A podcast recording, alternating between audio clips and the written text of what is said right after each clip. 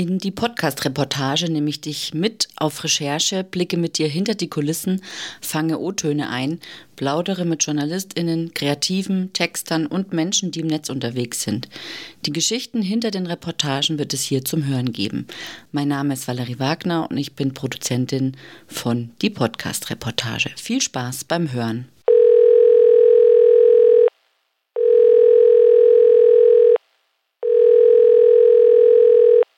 Buongiorno, che parla? Hallo Heike, du bist jetzt in meinem Podcast. Wo erreiche ich dich denn gerade?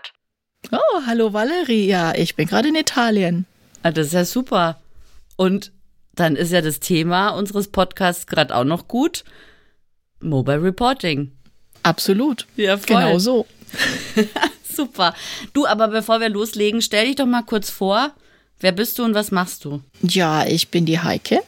Heike Stiegler, man nennt mich auch Miss Mobile. Den Namen habe ich mir nicht selbst ausgedacht. Den hat man mir verliehen, weil ich immer mit dem quasi angewachsenen Handy in der Hand durch die Gegend laufe und überall, wo ich bin, aufnehme, egal ob Audio, Video oder Foto. Ja, cool. Das gehört zu mir und äh, gehört schon sehr lange zu mir und zwar schon seit 2010 und ich behaupte immer, ich bin so eine der ersten ausgebildeten Mobile Journalistinnen in Deutschland, weil das der wirklich erste Kurs war, den es damals gab. Das war ein äh, europäischer Kurs, äh, da konnte ich mit lauter anderen europäischen Kolleginnen und Kollegen zusammen mal eine Woche lang ganz tief in das Thema Mobile Reporting eintauchen. Und zwar immer unter dem Aspekt Qualität zu liefern. Nicht einfach nur, was kann mein Handy. Damals war es noch das 4S, also schon sehr lange her. Und man musste da noch viele Umwege gehen, um zum Ziel zu kommen. Aber unser großes Ziel war, Broadcast tauglich zu produzieren. Also das ist ja schon, das ist, ich meine, ich habe beschäftige mich jetzt seit einem Jahr oder so mit Mobile Reporting oder ja, Journalismus würde ich es noch gar nicht mal nennen. Ich würde mir jetzt, äh, ich würde, äh, also ich möchte jetzt erstmal die Technik beherrschen sozusagen und hab, bin ja auch durch dich auf äh, verschiedene Mikrofone aufmerksam geworden. Was ist denn Mobile Reporting genau und äh, ja, wie machst du das? Mobile Reporting genau, äh, darunter versteht man, dass ich Audios, Videos, eigentlich jeglichen Content, Inhalt fürs Internet mit dem Smartphone produziere.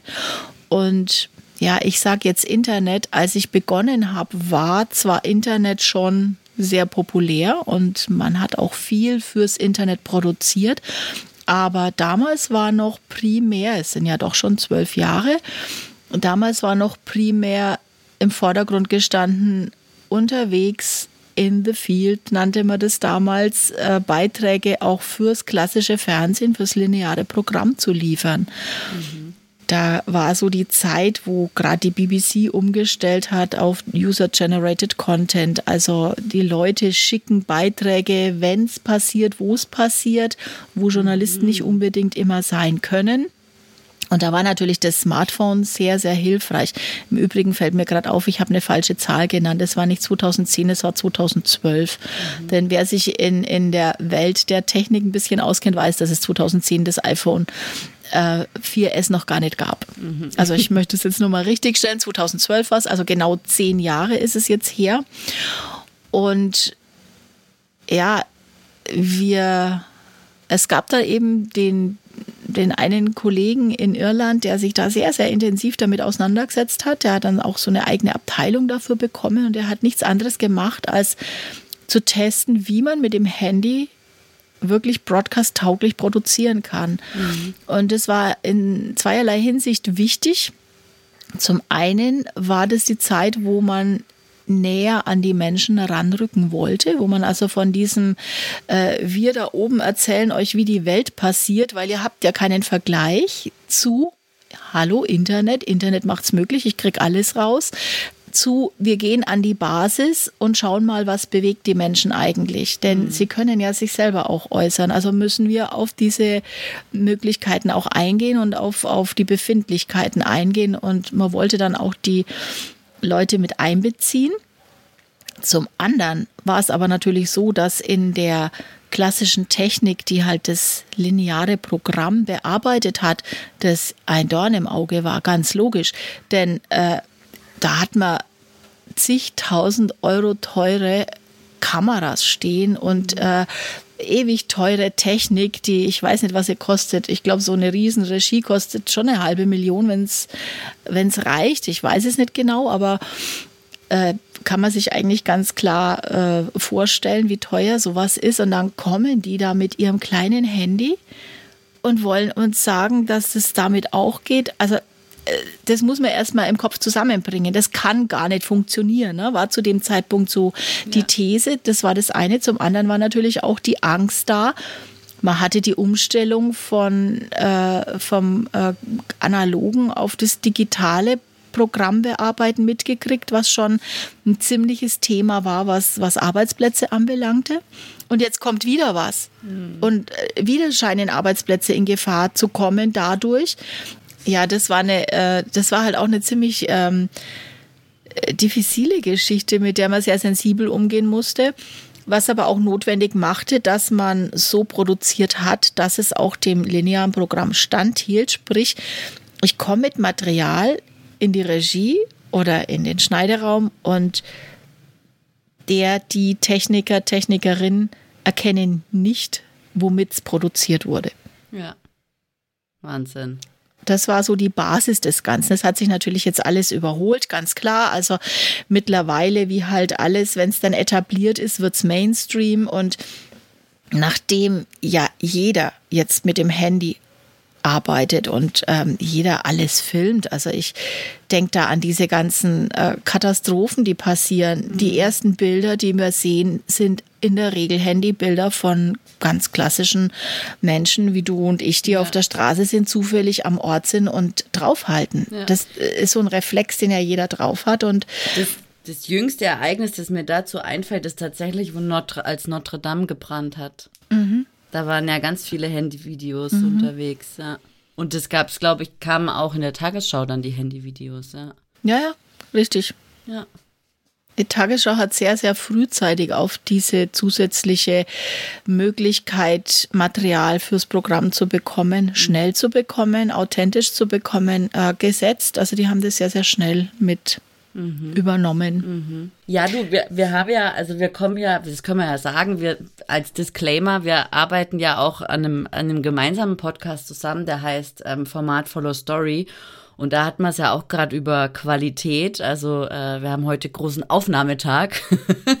ähm, und da hat man es auch über Qualität. Und äh, jetzt so, ja, im, im Wandel der Zeit, was hat sich denn getan? Oh, es hat sich sehr, sehr viel getan.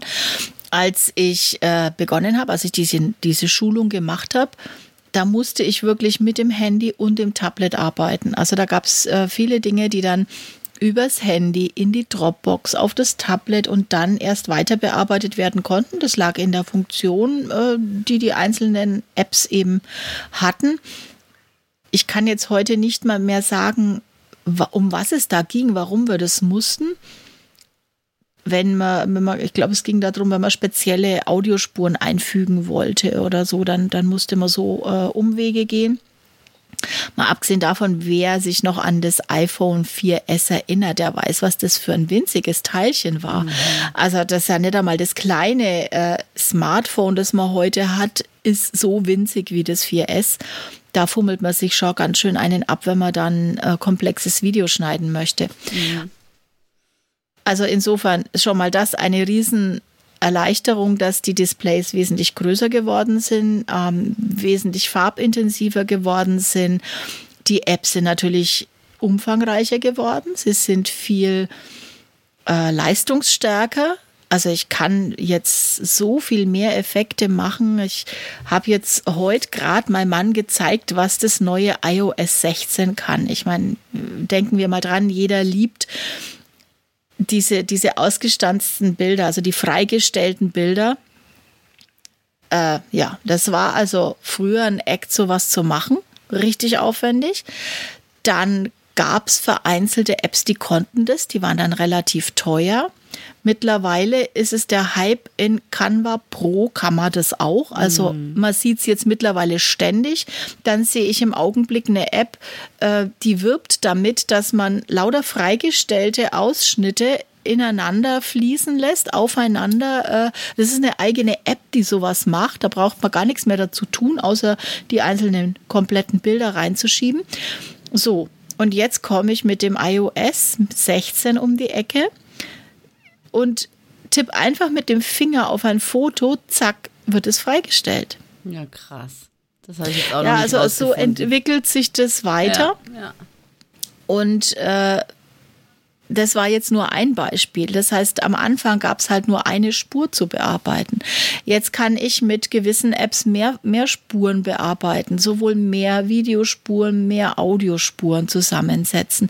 Ich kann Effekte drüber legen. Das machen mir alles die Apps. Ja. Ich erinnere mich noch, vor dieser ganzen Geschichte habe ich eine Dokumentation von einer Missionsarbeit, die zu Ende ging, äh, gemacht, einen Dreiviertelstundenfilm. film der eh schon viel zu lang war damals, äh, aber das war da halt noch so. Und dann habe ich in Picasa geschnitten aus lauter Fotos. Mhm. Und ich habe da, ich glaube, 60 Stunden dran gesessen. Boah.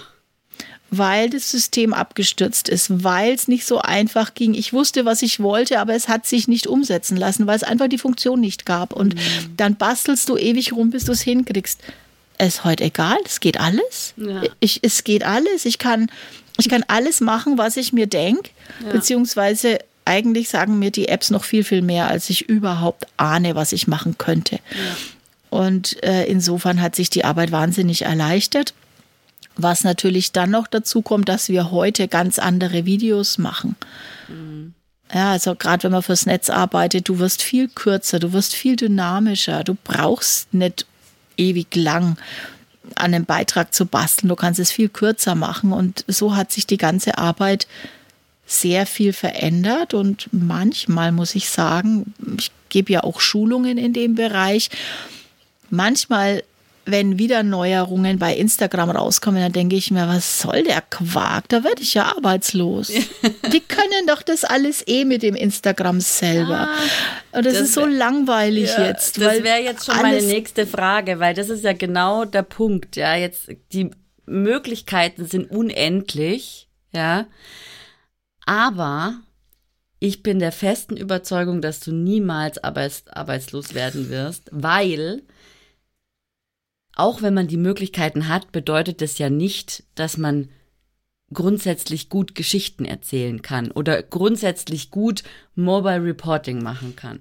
Deswegen wäre jetzt eigentlich meine nächste Frage bei all diesen fancy Möglichkeiten, was gehört denn dazu? Wie erzähle ich denn eine gute Geschichte? Ich bin jetzt gerade am überlegen, ob ich mit dem, wie man es früher gemacht hat, wie man es heute macht, äh, anfange. Vielleicht ist der Vergleich gar nicht so schlecht. Also ich erinnere mich zu meiner Anfangszeit, da hieß es dann immer erst verorten, also zeige erst den Ort, wo du bist, einführen, den Charakter vorstellen und dann in die Geschichte einsteigen. Mhm. So. Und spätestens beim Ver von verorten habe ich jetzt meinen Zuschauer schon verloren in der heutigen Zeit. Ja.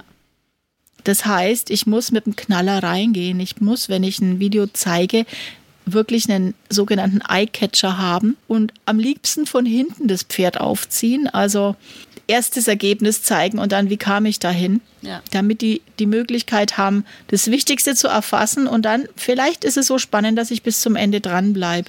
Aber den Anspruch, dass Zuschauerinnen, Zuschauer, Userinnen, User das bis zum Ende in den Film gucken, den habe ich nicht mehr. Und in der Regel tun sie es auch nicht. Außer es ist ein Netflix-Film, der spannend ist. Ja gut, aber da muss ich widersprechen, weil Netflix, das ist ja, da ist, hast du dir schon mal Netflix, also ich schlafe da mittlerweile ein oder ich lasse es nur noch nebenher laufen, dass wenn ich allein daheim bin, irgendwo ein Ton herkommt, ja.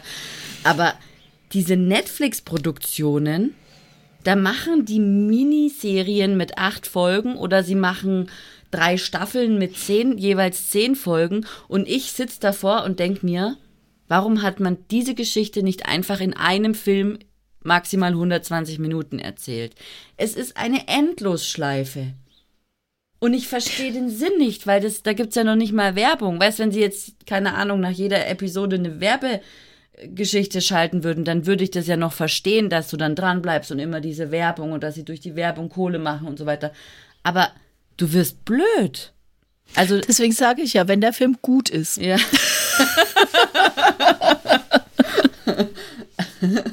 ja, ja, okay.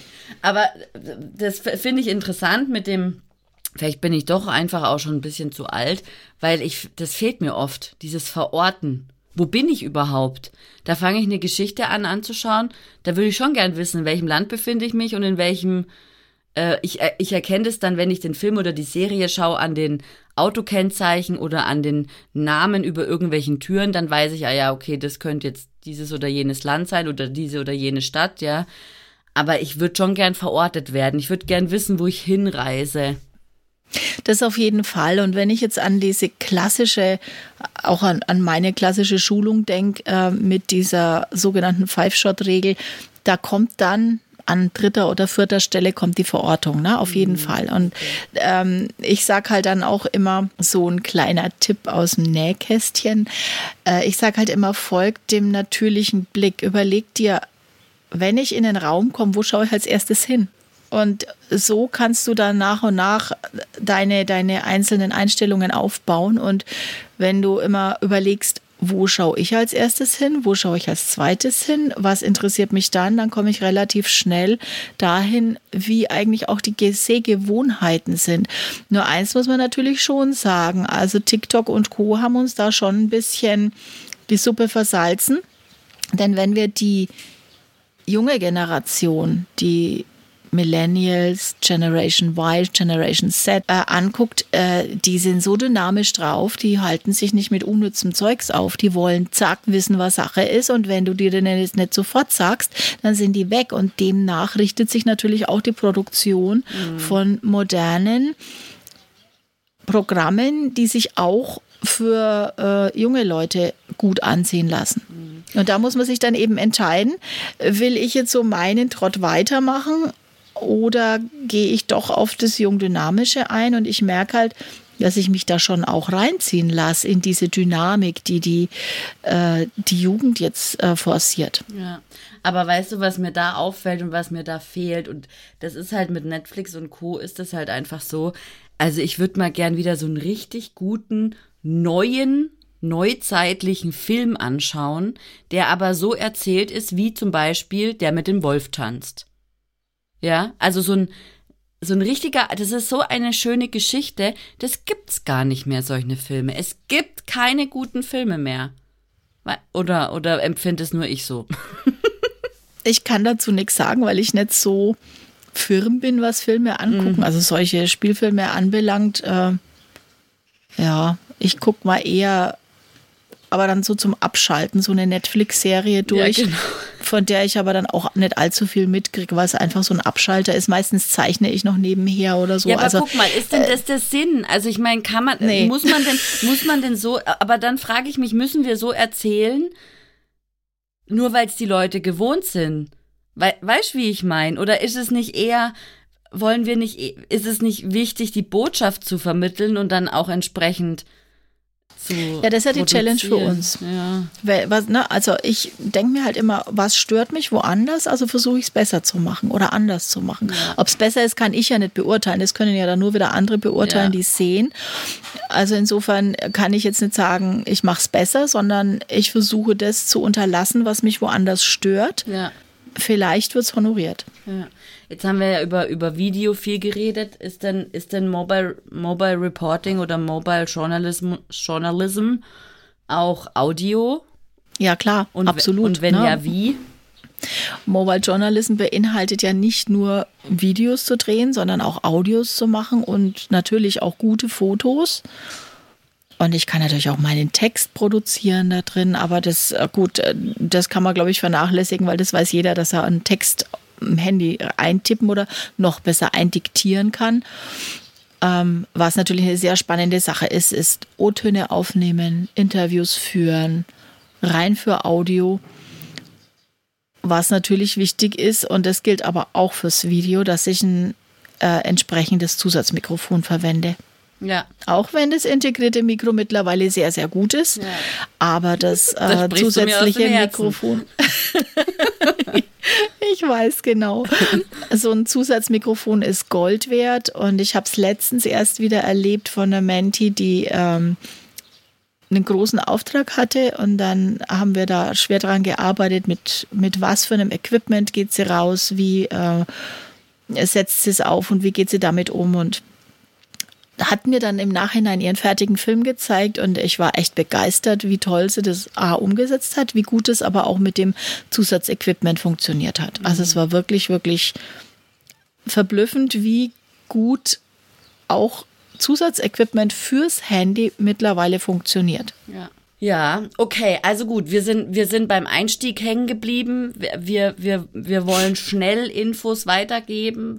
Worauf kommt es noch an? Wie erzähle ich noch gute Geschichten? Wir brauchen natürlich die Technik. Was, was braucht's noch? Na, ich muss natürlich wissen, für wen ist die Geschichte, ne? Für we, wen spreche ich an? Mhm. Und nur wenn ich äh, weiß, wer meine Zielgruppe ist, das Zauberwort oder wo mein Publikum sitzt, dann kann ich auch die richtige Tonalität ja. wählen kann äh, die richtige Art, die richtige Dynamik eines Videos erzählen. Dann kommt es natürlich auch darauf an, ähm, was für einen Charakter hat es. Ist es eine Dokumentation? Ist es eine, eine News, die ich raushauen will? Ist es ein, ich will jetzt nicht sagen Spielfilm, aber ist es ein künstlerisches Video? Will ich damit kann ich auch machen. Also ich kann mit dem Smartphone richtig Kunst machen, wenn ich es möchte und ja auch die Tricks ein bisschen kenne. Mhm. Das Wichtigste über allem ist, dass ich mein Handy kenne, dass ich es beherrsche, dass ich weiß, was es kann. Denn der Unterschied zum klassischen Dreh mit einer großen Kamera oder auch beim Foto ist es das gleiche, das bezieht sich auf beides.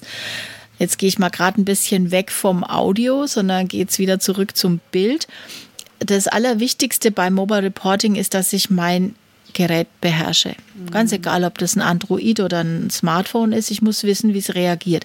Wie reagiert es bei Gegenlicht? Wie reagiert es bei Wind? Wie reagiert es ähm, mit, mit Bildausschnitten? Mhm. Wie gehe ich richtig damit um? Und äh, normalerweise habe ich ein Skript bei der Klasse, beim klassischen Dreh Normalerweise habe ich ein Skript und ich weiß, die Einstellung muss so und so sein. Und ich brauche diese Lichtverhältnisse, um diese Einstellung reinzubringen und, und das zu kriegen. Und ich weiß, wie ich mit der Kamera umgehen muss, dass es auch so aussieht, wie ich das will. Mhm. Beim Handy ist es andersrum.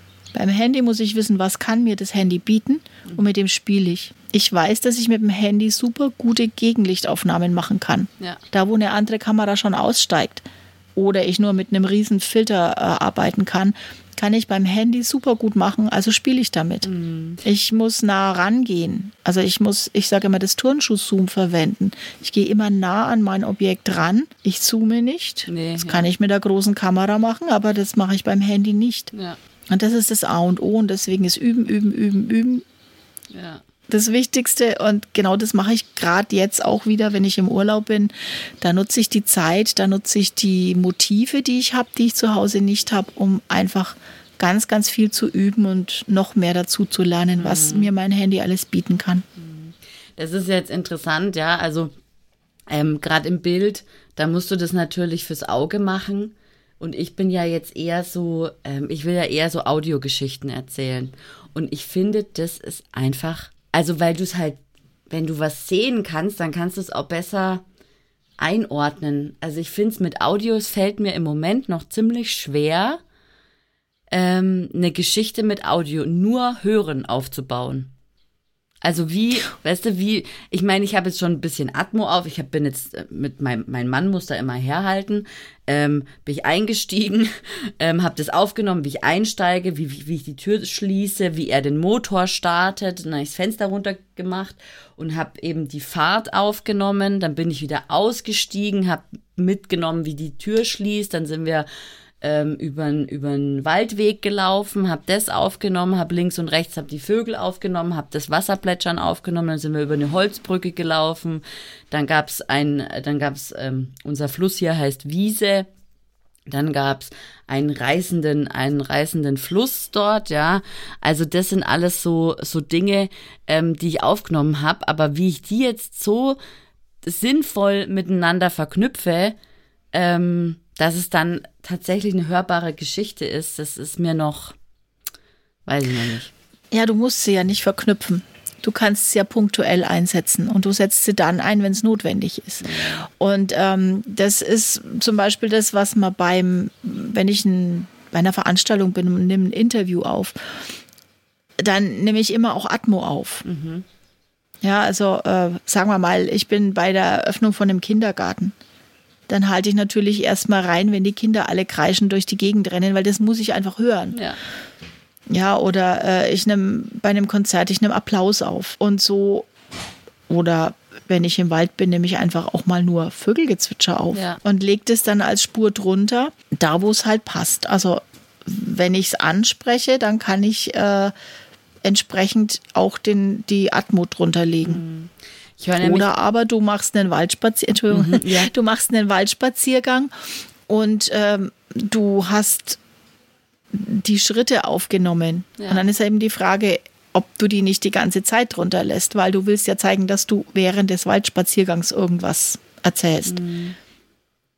Und da ist dann die Frage, wie lange nehme ich das dann auf? Oder kann ich das im Loop immer wieder abspielen einfach? Normaler, ähm, normalerweise nimmst du eine Minute auf. Aha, okay. dass, dass du mal überhaupt was hast.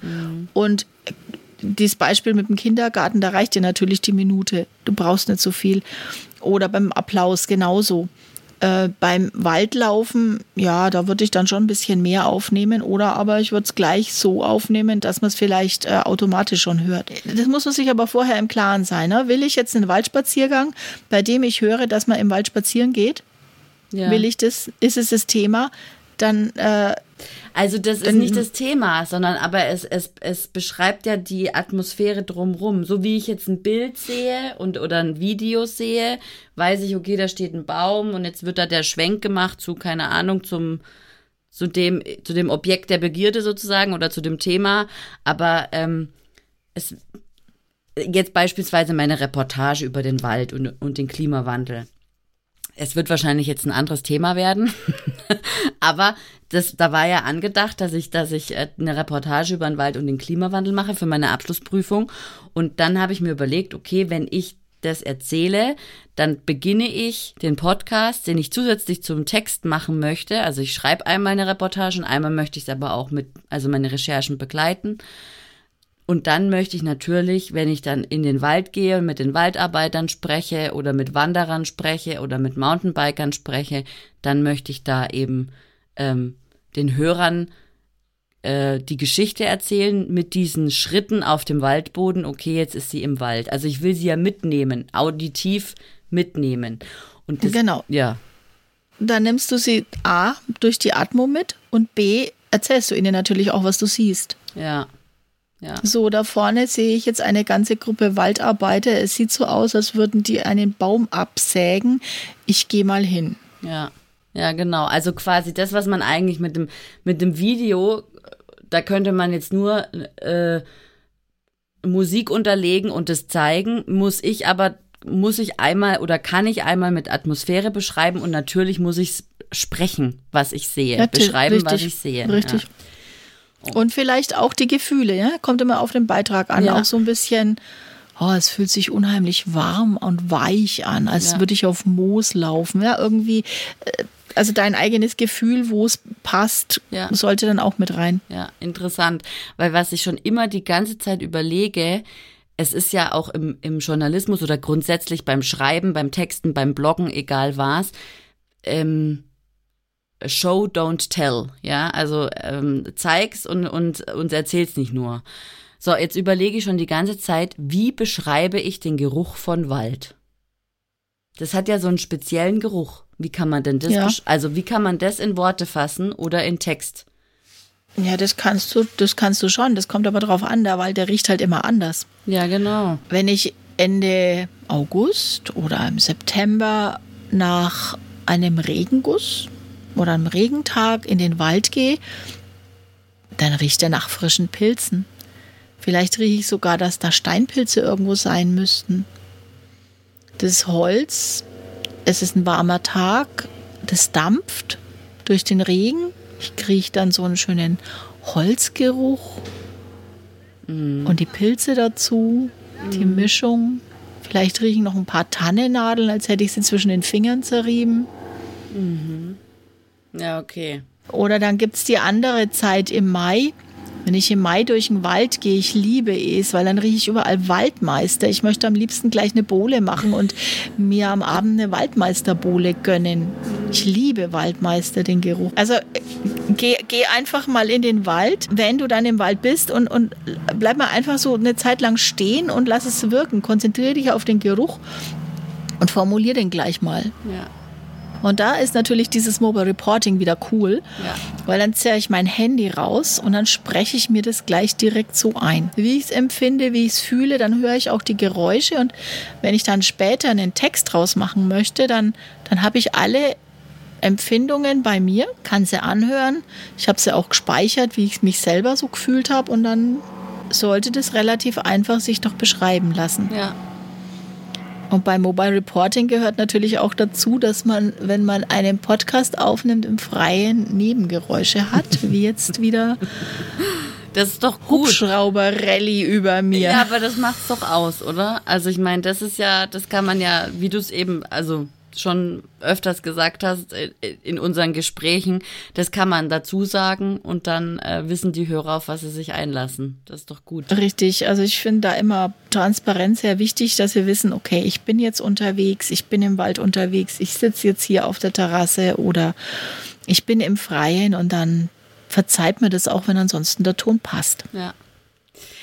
Sensationell, Heike. Was willst du noch? Was gibst du denn? Was sind so die drei besten Tipps, die du geben kannst für Mobile Reporting? Naja, den einen, den ich gerade genannt habe, lerne dein Smartphone kennen. Du musst es wirklich beherrschen. Und äh, der zweite ist dann üben, üben, üben. Und der dritte ist, äh, ja, drüber nachzudenken, mit einem entsprechenden Zusatzmikrofon zu arbeiten. Man braucht nicht viel Equipment. Man braucht nur das richtige Equipment. Und äh, wenn man da das Richtige für sich gefunden hat, und ich werde jetzt bewusst an dieser Stelle keine Mikrofonempfehlung geben, mache ich auch grundsätzlich nicht. Ich kriege da häufig Anfragen. Äh, bei mir läuft es dann immer auf ein Gespräch hinaus, denn ich muss dann immer wissen, was will derjenige, der ein Mikro haben möchte oder eine Mikroempfehlung haben möchte. Ich muss wissen, wie arbeitet derjenige, was für Geschichten sollen erzählt werden, in welchem ähm, in welcher Umgebung finden diese Geschichten statt? Also da gibt es viele Faktoren, die ich dann abfrage, bevor ich eine richtige Mikroempfehlung geben kann. Also diese Pauschalempfehlungen, von denen halte ich gar nichts. Ich habe es schon mehrfach gehabt, wenn, äh, wenn ich es dann gelesen habe. Also viele kamen dann damit nicht klar, weil sie eine ganz andere Anforderung hatten, als das Mikro ihnen geboten hat. Und wer wissen möchte, was wir äh, sonst noch so treiben, der hört sich den Podcast an Format Follow Story. Da geht es nämlich darum, dass die Geschichte alles bestimmt, auch ob es ein Video ist, eine Bilderbuchgeschichte oder ein Audio. Ähm, so wie sie am besten zur Wirkung kommt. Und was wir genau damit meinen, das könnt ihr schon in ja bald äh, sechs Folgen äh, nachhören. Genau. Ähm, Heike, wo findet man dich denn noch im Netz? Also unter Miss Mobile findet man mich eigentlich am einfachsten. Danke für das Gespräch und bis bald. Ja, danke, dass ich da sein durfte. Bis bald. Tschüss, Valerie und Dankeschön.